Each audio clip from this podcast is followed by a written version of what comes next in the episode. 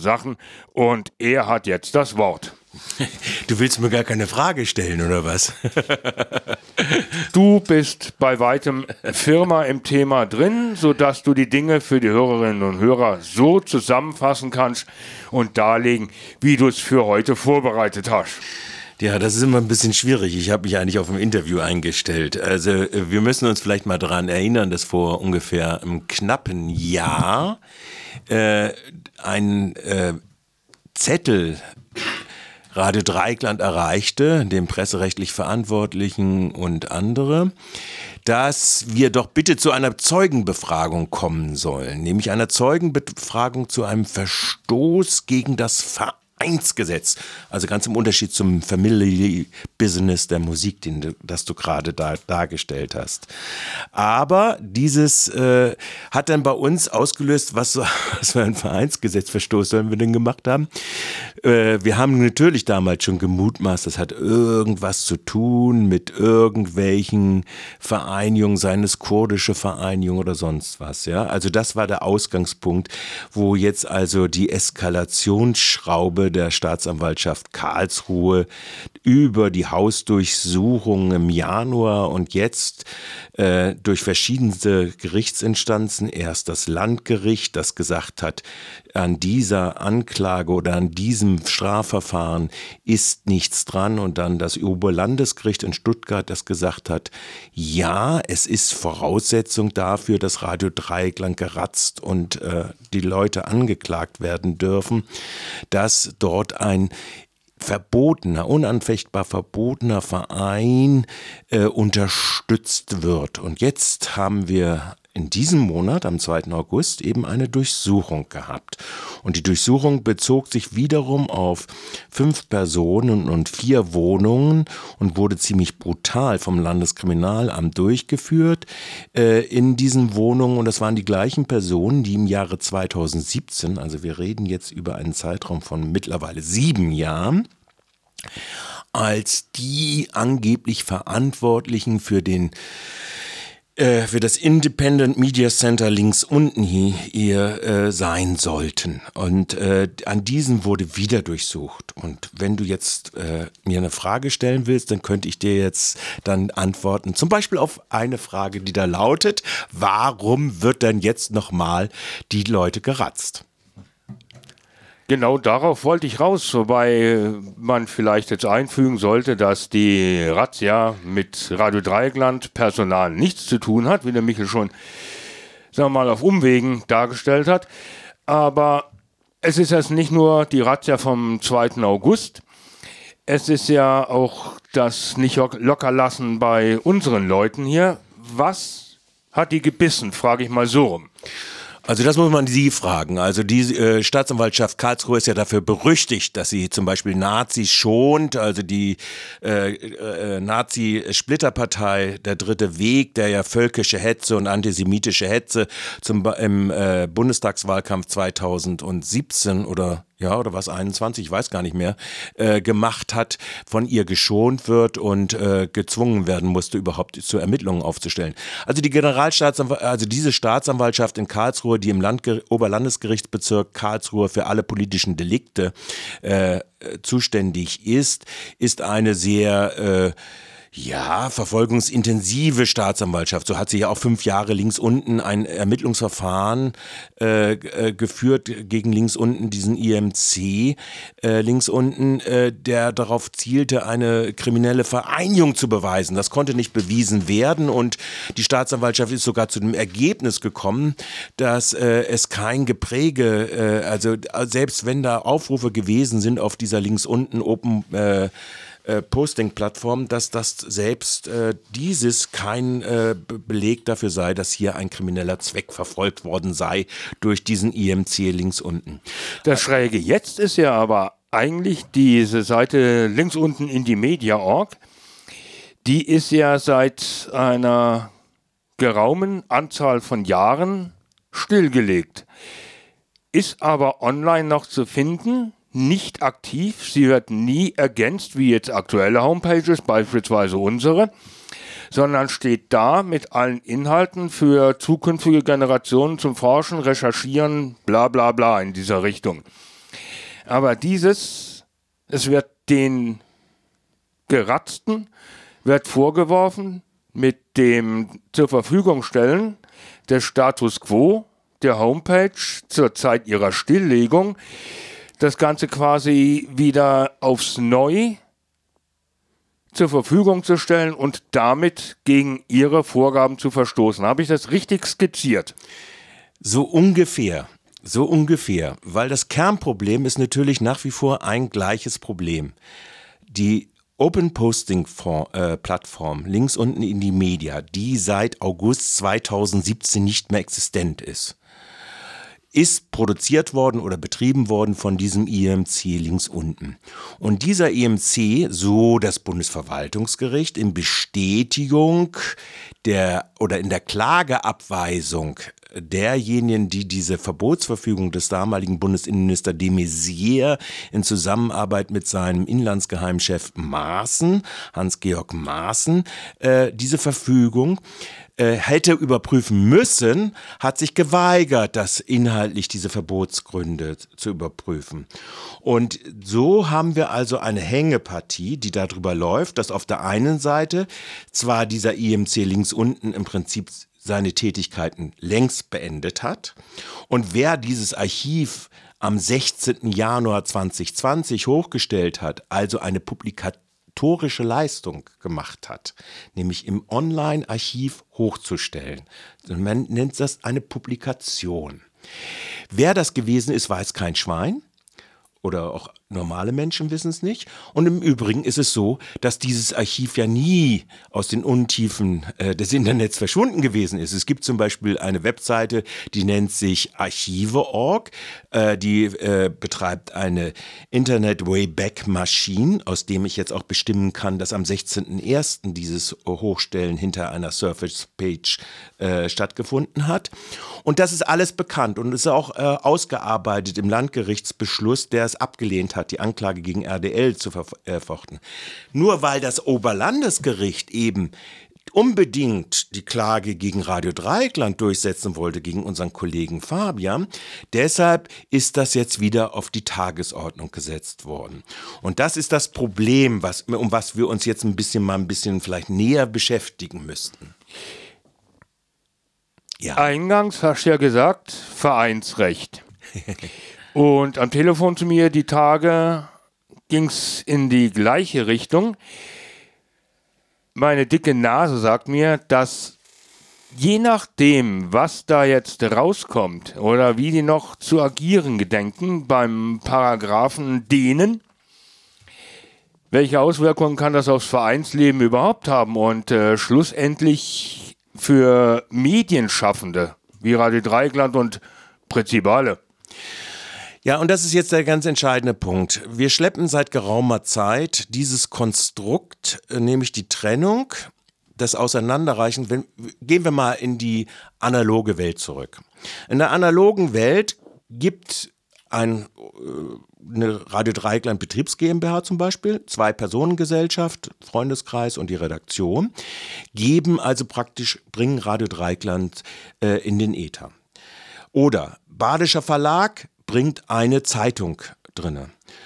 Nach ständiger Rechtsprechung des Bundesverfassungsgerichts ist es völlig klar, dass alle, die als Redakteure, als Drucker, als sonstige Hilfspersonen sind, unter dem Schutz von Artikel 5.1 Grundgesetz stehen, und zwar nicht nur der Meinungsäußerungsfreiheit, sondern der Presse- und Rundfunkfreiheit. Und auch eigentlich ist das relativ klar, dass dies, wenn es so steht es jetzt auch im jüngsten Mediendienste-Staatsvertrag drinne, dass wenn dies ein auf Nachrichten und äh, Meinungsäußerungen und Beitrags also journalistischen Beiträge gerichtete Plattform ist, dass auch diese unter den Schutz von Artikel 5 1 Satz 2 fällt. Das Bundesverwaltungsgericht hat sich einen schlauen Fuß gemacht und hat gesagt, das brauchen wir nicht zu prüfen, weil wir sind der Auffassung, wir äh, kümmern uns nur um die Leute. Wir wollen ja gar nicht die Open Posting Plattform verbieten, sondern wir wollen ja nur, dass die angegriffen worden sind äh, vom Bundesinnenministerium. Die haben aber keinen Vertreter hier entsandt, deshalb sind sie nicht in dieser Hinsicht klagebefugt, weil wir da Rechtsauffassung sind, Mitglieder, aktive Mitglieder, die zum Beispiel an der Software arbeiten oder die Moderationskriterien erfüllt haben, was immer ihnen vorgeworfen worden sei. Ja, all dies interessiert uns nicht, weil sie vertreten ja nicht den IMC links unten. Und deshalb brauchen wir das nicht zu prüfen. Also das Bundesverwaltungsgericht hat damals einen äh, Auseinandertrennung gemacht, was in der deutschen Medienrechtsgeschichte einmalig insofern ist, damals wurde auch gegen den Spiegel Verlag äh, ermittelt, der den Spiegel herausgibt. Auch dort wurde als Adressat der Verlag. Aber seitdem ist das relativ klar. Egal ob Verlag, egal ob Drucker, egal ob Fremddruckerei oder sonst was. All dies fällt unter die Pressegesetze. Und wenn man etwas verbietet, dann verbietet man, und das ist ja auch das Resultat, seitdem ist diese Web Open Posting Webseite ja stillgelegt, eigentlich tot. Also das heißt, im Prinzip hat man, obwohl es die Fragestellung hätte sein müssen, wo liegt der Schwerpunkt dieses IMC links unten, nämlich in der Medienpublikation, dann hätte man auch den Grundrechtsschutz aus Artikel 5.1.2 als Schwerpunkt beurteilen müssen. So eigentlich die ständige Rechtsprechung des Bundesverfassungsgerichts. Aber dazu ist es nicht gekommen, sondern das Bundesverfassungsgericht hat dann auch noch die Klage gegen das Bundesverwaltungsgerichtsurteil abgelehnt, weil die Anwälte angeblich nicht, so die Aussage des Bundesverfassungsgerichtes, die Verfassungswidrigkeit der Argumentation äh, des Bundesverwaltungsgerichts, also sie es aufsplitten, selbst hinreichend genügend substanziert zum Thema gemacht haben. Und deshalb haben wir jetzt also praktisch eine seit sieben Jahren andauernde, unendliche Geschichte, dass den Repressionsorganen in der Bundesrepublik erstens ein Bundesinnenministerium, damals de Maizière und äh, der sehr geehrte Rechtsaußen, äh, Herr Maaßen, jetzt die, General äh, die Staatsanwaltschaft und der OLG, zweite Strafsenat des OLGs, ihre immer weiter führenden Stories aufbauen, die dann sagen, jetzt muss mal nachgewiesen werden, dass durch die Publikation dieses Archives, das nie aus dem Internet verschwunden war, sondern immer auffindbar war über die Internet Wayback Maschine von Archive.org und auch von anderen gespiegelt worden ist, dass diese Maschine immer weitergeht. Presserechtliche Verjährung für einen Publikationsakt ist maximal ein Jahr ein Jahr. Und wir reden hier über einen Publikationsakt, der im Januar, also vor dem Urteil des Bundesverwaltungsgerichtes, der mündlichen Verhandlung des Bundesverwaltungsgerichtes, am 29. Januar 2020 stattgefunden hat. Also ein Publikationsakt, der sowohl allen Strafverfolgungsbehörden, allen Staatsanwaltschaften, allen äh, Polizeien bekannt gewesen ist, dass dieses Archiv wieder frei zugänglich ist. Und in dieser Hinsicht ist es ein sich fortfressender Skandal, dass hier Reaktionäre in den polizeilichen Apparaten, in den Kriminal äh, Landeskriminalämtern und in der Justiz dieses Verfahren fortgesetzt weiterschleifen können. Und mit brutalsten Einbrüchen in die Privatsphären von x verschiedenen Leuten hier terrorisi faktisch terrorisieren können. Und dieses sollte man sich bewusst machen. Dazu gehört aber auch etwas, weil, wir, weil du mich angesprochen hast auf die Frage des Vereins, dass in unserer Debatte auch ein sehr, mh, hm, finde ich, bedenklicher äh, falscher Zungenschlag drin ist. Natürlich, wir, wir alle wissen, ein Verein, unser Freundeskreis ist ein Verein. Der hat einen Vorstand, der hat eine Mitgliederversammlung etc. etc. etc. Und alle gehen von so einem Verein eigentlich aus. Und den gibt es natürlich beim INC links unten in die Medien nicht, sondern es gibt dort äh, Mission Statement, es gibt Moderationskriterien und es gibt Leute, die auf der Basis dieses Mission Statements und so weiter zusammenarbeiten und sich ab und zu mal treffen oder austauschen über, was weiß ich, Listen oder sonst was. Oder hat gegeben bis 2017, August 2017, die das so gemacht haben, um diese Open Posting Plattform, bevor sie sie abgeschaltet haben, zu führen. Hier führt dann aber ein Irrtum dazu, dass wir also alle ausgehen, 99 Prozent der Gesellschaft geht davon aus, der Verein ist der Verein, wie er so im Bundes, äh, äh, äh, im Privatrecht so, äh, so, organisiert ist, der eingetragene Verein als das Musterdings. Aber das ist gar nicht der Punkt dabei. Artikel 9 Grundgesetz sagt etwas anderes. Alle Deutschen haben das Recht, Vereine und Gesellschaften zu gründen. Und da sind wir genau mittendrin, ja. Das heißt, dieser Begriff ist total weit. Und deshalb, weil im Absatz 2 drin steht, sie dürfen nur nicht Vereine oder Gesellschaften gründen, die gegen die Strafgesetze gerichtet sind oder gegen die Verfassungsgerichtet äh, sind oder gegen die Völkerverständigung gerichtet sind.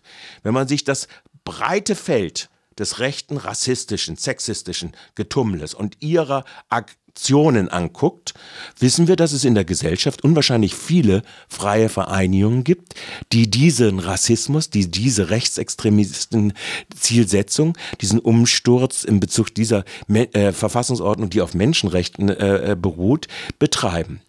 Sie werden im Übrigen geduldet. Das nur mal nebenher bemerkt. Und die einzige Plattform, die im Prinzip die ganzen antifaschistischen äh, Tendenzen hierzu äh, äh, gemacht hat, wurde mit diesem Verbotsbeschluss von 2017 eben halt stillgelegt. Also das nochmal zu den Dimensionen da drin. Aber zum Begriff des Vereins nochmal zurück. Dieses Vereinsgesetz ist ein Vereinsgebotsgesetz, gibt es seit 1950 und dieses Vereinsverbotsgesetz hat zum Inhalt gehabt, es sollte damals im Kalten Krieg abgekappt werden, die Verbindung zur DDR. Erste Zielobjekte dieses Vereinsverbotsgesetzes ist in Ausführung, dass die äh, Zusammenarbeit mit der DDR, sei es die Kinderlandverschickung oder sonst was, Friedenszusammenarbeit oder so, ja, dass diese äh, Vereinigungen im Vorfeld schon des KPD-Verbot 56 alle verboten gewesen sind und verboten worden sind. Und zwar nur durch einen exekutiven Akt, der sofort den Vollzug auch anordnete, per Gesetz.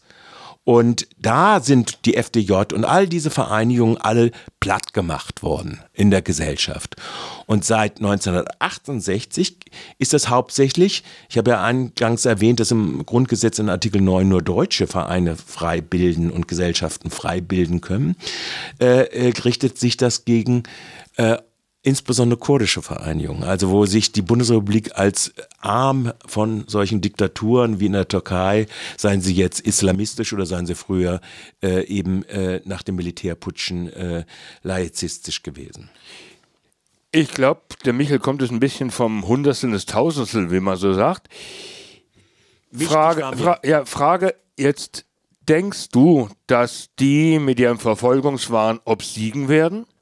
Wenn ja, was bedeutet das? Und wenn sie nicht obsiegen, was bedeutet das dann? Also zunächst mal haben sie, hat diese reaktionäre Tendenz in den Staatsapparaten ja einen Erfolg erzielt. Die links, die Open Posting Plattform links unten in die Media ist ja tot. Ne? Die ist ja tot. Und das ist das erste Mal nach 68, wo das konsequenterweise umgesetzt werden konnte.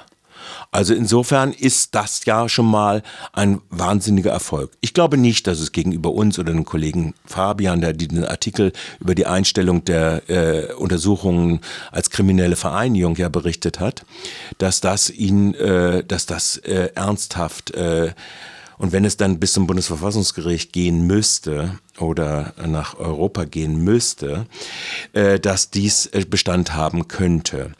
Also wenn man nämlich endlich mal auf den Punkt zurückkommt, es dreht sich hier um die Pressefreiheit, es dreht sich hier um die Medienfreiheit, medienfrei zu gründen und dass die Maßstäbe, die dort anzuwenden sind, nun mal Maßstäbe sind, die diejenigen, die diese Medien betreiben, auch schützen sollen und nicht ausgehebelt werden können durch Konstruktionen, wie man das auseinanderreißt, also dass der Verlag abgetrennt wird im äh, Pressewesen jetzt mal oder auch im Musikverlag oder auch im Buchverlag. Es sind ja zahlreiche kurdische Verlage zum Beispiel auch in Deutschland äh, verboten worden unter dieser unter diesem Vereinsverbotsgesetz. Ja, also journalistische Produkte sind verboten worden, äh, weil sie angeblich äh, sich gegen nicht die verfassungsmäßige Ordnung, sondern gegen die Völkerverständigung gerichtet haben, nur weil sie die kurdische Sprache äh, ausgedrückt haben. Also ich denke, wir werden in diesem Fall auf jeden Fall obsiegen.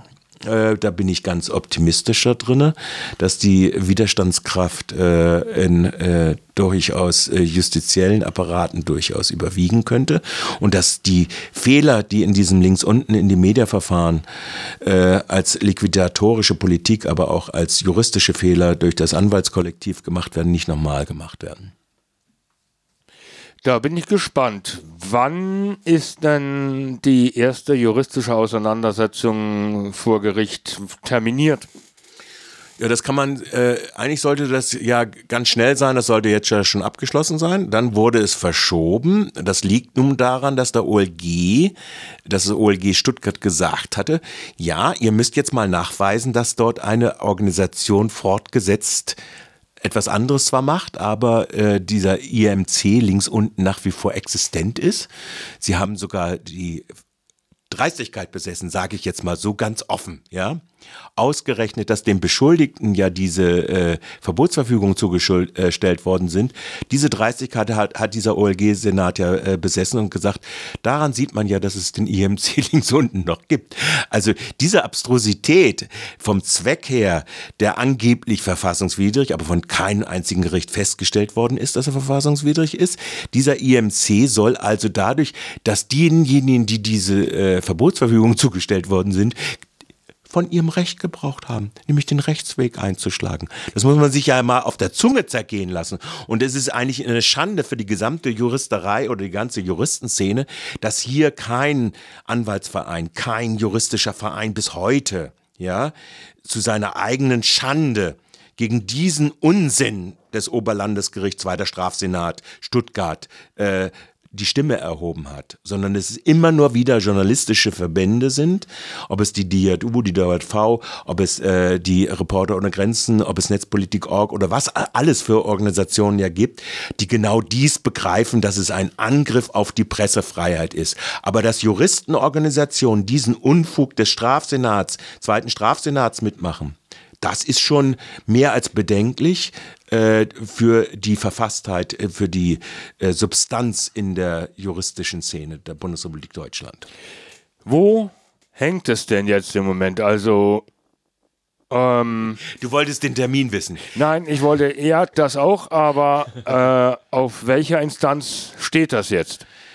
Ja, eigentlich eigentliche Konsequenz wäre jetzt, diese Durchsuchungen werden nichts erbringen. Ein IMC links unten in die Media existiert seit, was weiß ich, Mitte des Jahres 2017, nicht mehr. Also wird auch die Durchsuchungsergebnisse, diese brutalen Durchsuchungen, die das LKA dort gemacht hat, ja, und auf Anweisung der Staatsanwaltschaft Karlsruhe und Willfährigkeit des Amtsgerichtes Karlsruhe gemacht hat, wird nichts erbringen für die Fortführung dessen. Also wird man Fantasieprodukte aufbauen, versuchen aufzubauen. Wäre die Staatsanwaltschaft juristisch korrekt verfahren, hätte sie sich das mal angeguckt, was das OLG denn als Indizien für die überwiegende Wahrscheinlichkeit der Fortexistenz des IMC links unten in die Medien äh, angeführt hat und hätte festgestellt, also 2000 20, 16. Januar, ist dieses Archiv hochgestellt worden. Seitdem ist es nicht verändert worden. Niemand hat da drinnen gearbeitet. Wenn das OLG sagt, ja, aber da ist ein Spendenaufruf drinne, der ist aus dem Jahre 2013, also vier Jahre vor dem Verbot. Der richtet sich nicht für links unten in die Media, sondern für Tachanga.org. Das ist also im Prinzip das Kollektiv, das in Kanada irgendwo das Hosting macht oder äh, was weiß ich, ich, ich weiß es gar nicht. Ja, dann sagt das, äh, äh, dann fäng, fäng, fängt das äh, OLG Stra vierter Strafsenat, äh, zweiter Strafsenat fängt mit einem vierten Indiz an. Und dieser vierte Indiz ist, dass sie sagen, hallo, aber aus unserer Erfahrung hat es noch nie Linke gegeben, die sowas aufgegeben haben. Ja, also ich bitte dich. Also wir sind hier in einer, in einer Situation, dass äh, dann das Landgericht zwar gesagt hat, okay, jetzt sucht mal. Und äh, jetzt folgt eigentlich nur das, dass das Land, äh, das eigentlich hätte, dass die Karlsruher Staatsanwaltschaft endlich mal Mut, ihre Fehler einzugestehen dann müsste sie die Anklageschrift zurückziehen. Und das wird, ob sie das tun wird, werden wir sehen. Ich bezweifle das. Wenn man sowas gemacht hat, werden sie es nicht machen. Die haben sich doch, die, die haben sich doch regelrecht verbissen. Die haben sich verbissen, das ist vollkommen richtig, aber eigentlich müssten sie die Anklageschaft zurückziehen, weil sie keine handfesten Tatsachen haben. Und das werden sie ums Verrecken aber nicht zugeben, weil dann würden sie ja, ähm, wie man im asiatischen Raum sagt, das Gesicht verlieren. Das haben sie doch schon längst, oder?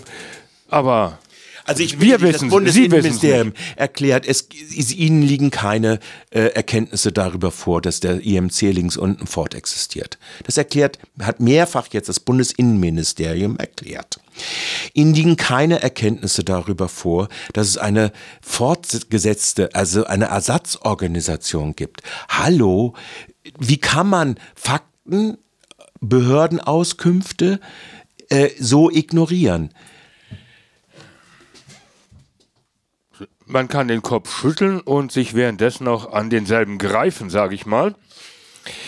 Ähm, wenn ich jetzt auf unsere Homepage verweise, www.rdl.de, können dann die interessierten Hörerinnen und Hörer den weiteren Verlauf dieses, dieses Schildbürgerstreiches fast schon dort verfolgen. Na klar, steht doch immer schon gerade vorne weg drin. Auch, auch das jüngste Zeugs ist doch, wir haben doch extra einen Kasten dafür eingerichtet, wo man sich darüber auch nochmal. Ich wollte mich da jetzt nochmal vergewissern, bevor ich da die Leute hinscheuch und dann ist nichts. Doch, da kann man also im Prinzip diesen Prozess, wie das gegen uns losgegangen ist und wie das jetzt hier weitergeht, auch die jüngsten Aktionen, wie diese Phantomgeistersuche nach dem links unten in die Media, äh, also dem Independent Media Center links unten. Äh, durch die Staatsanwaltschaft und das Landeskriminalamt und die Polizeipräsidien hier Einsatz und Freiburg äh, äh, vonstatten gehen, können wir also dort auch nachlesen. Und wie sich weiterentwickeln. Und ich habe die ganze Zeit diesen Spruch vom einen toten Hund prügeln auf der Zunge. Ich weiß nicht, welche tote Hunde werden denn geprügelt? Ja, links unten in die Media. Das ja. ist der mehr oder, weniger, äh, mehr oder weniger tote Hund, weil ja, wie jetzt hier schon lang und breit ausgeführt, die Seite ja einen gewissen Status hat seit so und so vielen Jahren und da nicht mehr dran gemacht wurde. Tja. Das ist kein toter Hund, sondern das ist ein, das, was es ist, ein Online-Archiv, das durchsuchbar ist und äh, das ich auch jetzt dieser Tage wieder nochmal durchsucht habe. Insbesondere auf der Interwebeck-Maschine habe ich das nochmal geguckt, weil ich wollte wirklich rausbekommen, ob das äh, auch da war im Landgerichturteil zum Beispiel eine falsche Zeitbestimmung drin. Tatsache ist, am 16. Januar, also vor dem der mündlichen Verhandlung des Bundesverwaltungsgerichtes 2020 ist dieses Archiv schon hochgeladen gewesen. Von wem weiß niemand und seither ist es nicht geändert worden. Das sind 13,5 Jahre. Nein. 20? dreieinhalb, das sind dreieinhalb Jahre. Richtig, genau. Mehr als dreieinhalb Jahre.